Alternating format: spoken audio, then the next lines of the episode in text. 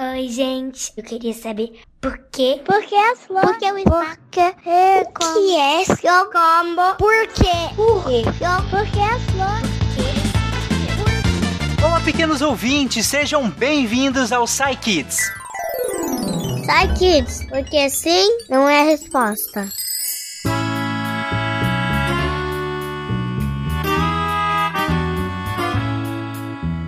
Eu sou Tarek Fernandes e hoje, debaixo da minha árvore de Natal, eu estou aqui para ler algumas das melhores perguntas que nós recebemos por aqui. E por falar em Natal, nós vamos ouvir primeiro a pergunta da Amanda.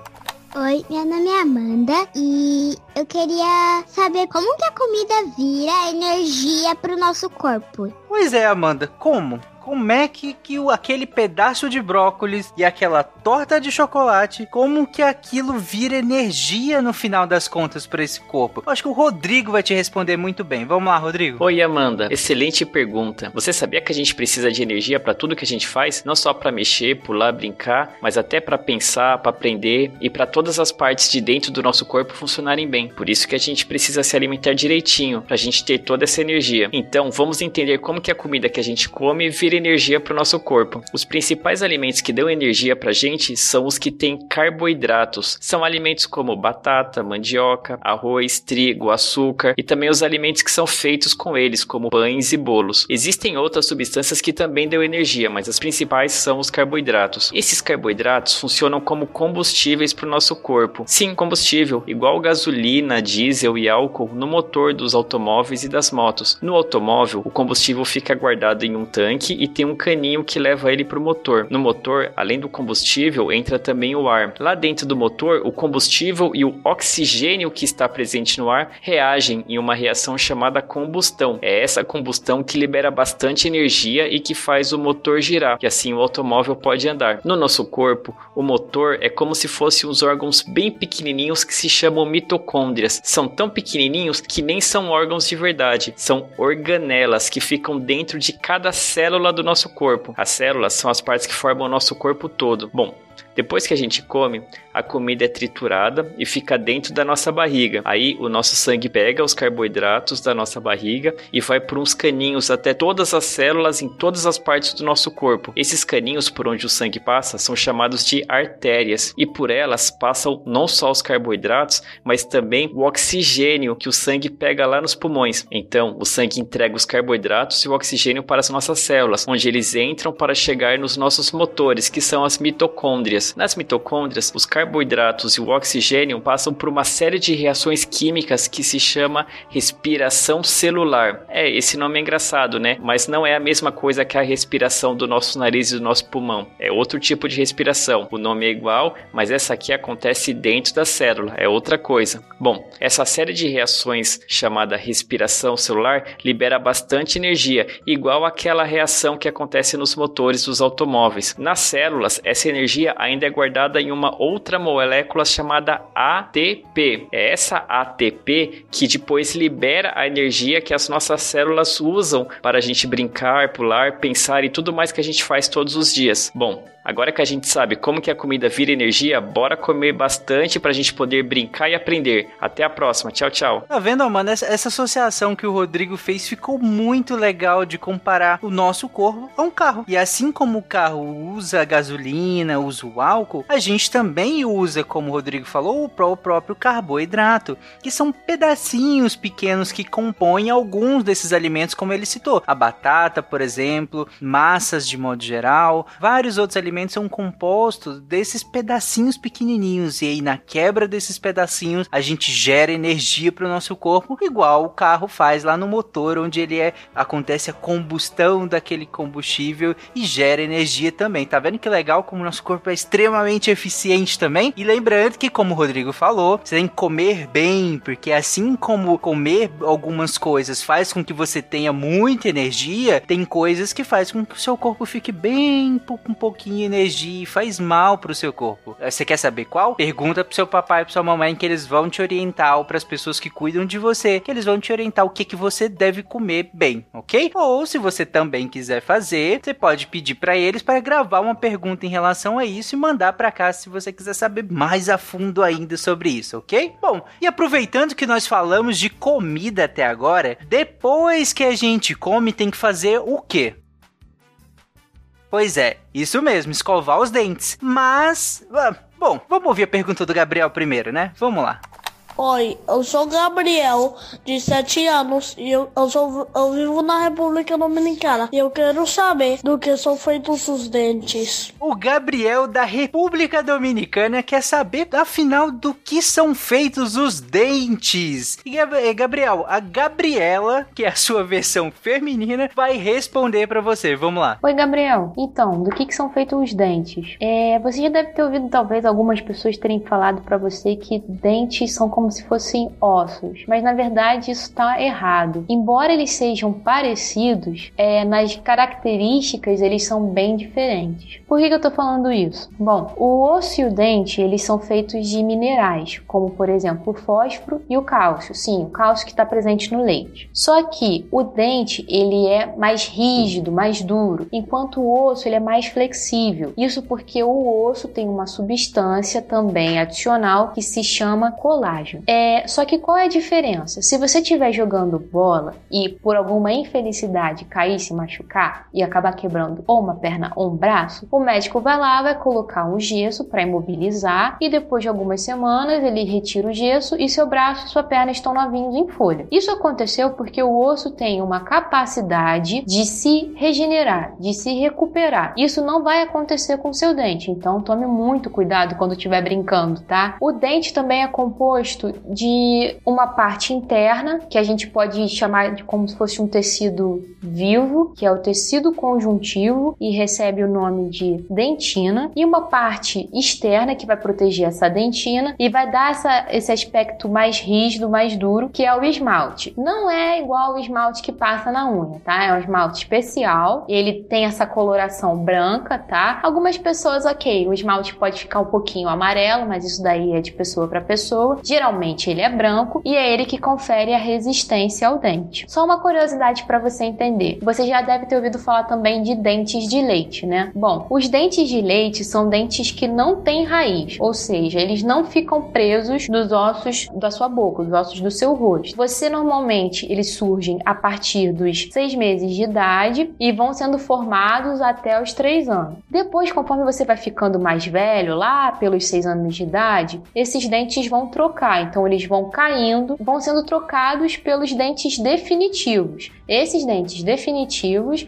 vão ficar presos na sua boca através da raiz e, como eu falei, se você se machucar e acabar machucando os seus dentes, eles não vão conseguir se recuperar sozinhos. Você provavelmente vai ter que ir num dentista e vai ter que usar alguma resina, alguma substância para proteger aquele pedacinho que está quebrado. Então é isso. Beijos. Tá vendo, Gabriel? Então, na verdade, o dente, ele parece um pouco com os ossos, ele tem algumas substâncias que são muito parecidas com os ossos, mas mas ele não é um tipo de osso. Como a Gabriela explicou, ele tem coisas completamente diferentes que fazem parte dele. As capacidades, ele é muito mais duro, resistente, né? Enquanto o osso, ele não é tão duro assim, tão resistente, apesar de ser comparado com outras partes do seu corpo, né? Por exemplo, a sua pele, mas também ele tem essa capacidade de se regenerar, né? De se recuperar depois que você lesiona ele, enquanto o dente não dá, não tem como. E aí, qualquer coisa que acontecer, você vai ter que ir ao dentista, e aí o dentista vai cuidar do seu dentinho para ele ficar bem bonito e bem saudável. E é legal, você viu? Você também descobriu que dente de leite não é feito de leite, né? Não sei se você sabia disso, a informação é muito exclusiva, mas ele não é feito de leite, olha aí. E eles são importantes porque a partir dele, os seus outros dentes, que vão ser os definitivos para o resto da sua vida, precisam desses dentes para que eles cresçam e virem os seus dentes definitivos para o resto da sua vida. E como a comida não vira energia somente somente para o nosso corpo, mas também para as bactérias que estão aí na superfície do seu dente, tem que escovar os dentes muito bem. Lembrando que sempre depois das refeições, gente, escovem os seus dentes para que essa comida não vire energia para as bactérias e as bactérias danifiquem o seu dente, ok? Então cuidem bem dos seus dentinhos. E para finalizar, nós vamos agora para a pergunta do Calvin.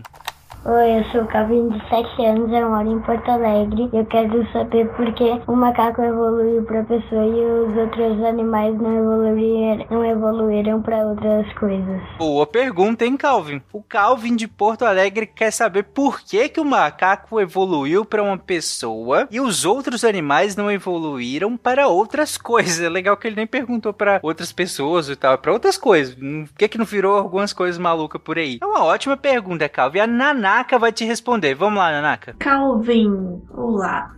Então, na verdade, os outros animais também evoluíram para outras coisas. Porque assim, quando a gente diz que o macaco evoluiu para pessoas, né, para seres humanos, não quer dizer que os macacos que a gente conhece hoje, que a gente vê, né, que estão aí vivendo nas florestas e no planeta Terra, que viraram pessoas. Na verdade, eles também evoluíram de um macaco ancestral. Há muito, muito tempo existia um tipo de macaco que não existe mais hoje, que era bem diferente de todos os macacos que existem hoje, inclusive de nós humanos, que também somos um tipo de macaco. e esse macaco ancestral é que evoluiu para os vários tipos de macaco que existem hoje. Um deles somos nós humanos. Muitos outros não existem mais, que também acabaram é, evoluindo para outros ou acabaram sendo extintos. E isso não aconteceu só com os macacos. Por exemplo, as aves que a gente conhece hoje, os pássaros, eles evoluíram do, de um tipo de dinossauro, né? Dos dinossauros que existiam. E eles ainda são considerados um tipo de dinossauro, na verdade. Os gatos que existem hoje, eles evoluíram de um outro tipo de felino, tipo um, tipo de tigre pequenininho que existia há muito tempo e não existe mais hoje. Mas ele evoluiu tanto para os gatos que a gente tem em casa, quanto para os tigres e leões que vivem na natureza. Os cavalos, por exemplo, que existem hoje, as zebras, cavalos e, e jumentos também evoluíram de um outro tipo de equino, que a gente chama essa família dos cavalos, que não existe mais hoje. Ele era bem diferente, era um cavalo bem pequenininho, meio é, um formato um pouco diferente, uma cabeça menor, um pescoço bem curtinho, era bem diferente. A gente sabe disso porque a gente encontrou os fósseis, né, os ossos deles ou a marca que eles deixaram na Terra e aí a gente consegue descobrir como era esse animal que existia há muito tempo que evoluiu para os outros tipos que existem hoje. Inclusive, voltando aos macacos, esse macaco ancestral que deu origem a todos os macacos, inclusive nós humanos, ele era bem diferente e os macacos que existem hoje também evoluíram coisas que esse macaco ancestral não tinha. Por exemplo, esse macaco ancestral provavelmente não era bom de fazer macaquice em galho de árvore, ele não era bom de se balançar e não tinha um rabo comprido para se segurar nas árvores. Isso foi uma coisa que os macacos que existem hoje, né, alguns evoluíram para poder viver melhor nas árvores, porque eles conseguiram achar um lugar lugar legal para viver nas árvores e ajudou isso eles terem um rabo comprido, as mãos também dedos compridos e serem mais ágeis, enquanto nós humanos evoluímos para um outro lado de andar em pé e conseguir ter as mãos as mãos ágeis para usar ferramentas e etc e outras coisas. Então é isso, tudo evolui. Inclusive hoje a gente ainda está evoluindo, todos os tipos de vida no planeta ainda estão evoluindo, mas isso acontece tão devagarzinho que a gente não consegue perceber. Só depois de vários vários e vários anos que a gente vai perceber que houve uma, uma diferença ali, uma evolução. Com alguns tipos de seres vivos, por exemplo, bactérias, é, os cientistas que conseguem fazer testes nelas conseguem vê-las evoluindo muito rápido, elas evoluem rápido, só que não é visível, você não vai ver a bactéria mudar de cor, por exemplo, ou criar pernas, mas algumas mudanças a gente consegue é, ver através de experimentos científicos e a gente consegue perceber que elas evoluem muito rápido. E isso está acontecendo em todo toda a nossa volta, não é só no laboratório. Então é isso, tudo está evoluindo e tudo que a gente conhece evoluiu de algum lugar. Espero que não tenha ficado confuso e faça outras perguntas aí, o que mais você quer saber agora? É isso aí, Calvin, continua fazendo pergunta, até porque a Nanaka respondeu muito bem essa pergunta e como ela disse, todas as formas de vida, elas também estão evoluindo e evoluíram. A gente não é mais evoluído do que qualquer outras formas. A gente evoluiu assim como todas as outras evoluíram também também se adaptando ao, ao ambiente para cada vez viver melhor e crescer nesse ambiente, Calvin. Então acho que ficou bem clara a resposta da Nanaka. Ela inclusive deu exemplos de outros animais, né? E um, um exemplo que eu posso ir junto com, com a Nanaka também é a questão dos cachorros. Seu cachorrinho, se você tem um cachorrinho, aliás, posta a foto dele lá na, na, postagem desse episódio que eu quero ver a foto e o nome dele. Se você tem cachorrinho, o seu cachorrinho, ele tinha um ancestral em comum, as, junto com os lobos, sabe? Lobo, animal bonito, grandão. Aqui no Brasil a gente tem aquele lobo guará, que também é bem bonito, é um pouco mais magrinho, alto e tal, mas é bem bonito também. Eles tinham um ancestral em comum. E aí eles, cada um foi evoluindo na sua linha e viraram os cachorros que nós temos hoje, viraram os lobos também, e outros que a gente chama de canídeos também, né? Então meio que todo mundo evoluiu, tá todo mundo evoluindo constantemente, e aí ninguém é mais evoluído do que ninguém, e nós fomos também animais e nós fazemos parte da natureza, ok? Então é isso, gente. Se você tem um pequeno intrépido perguntador em casa, nos mande as perguntas deles, nós podemos te livrar de uma série de enrascadas. Joga elas para os nossos cientistas que a gente responde aqui e vocês podem mandar as perguntas para contato arroba contato arroba ou pelas nossas redes sociais. O meu Twitter é arroba fernandestarik e vocês podem mandar pelas redes sociais do Portal Deviante, arroba Portal Deviante também. Se o, o, cuidador de vocês faz parte de algum grupo do SciCast, se é patrono do SciCast, então pode mandar lá pelo WhatsApp também, seja diretamente para mim, pro Fencas, pra Jujuba, pro Guacha, ou nos grupos também que a gente pega por lá também. E é isso, gente. Um Feliz Natal para vocês. Feliz Ano Novo também, caso a gente ainda não se ouça até 2021. Um abraço e até o ano que vem. Tchau, crianças. Beijo.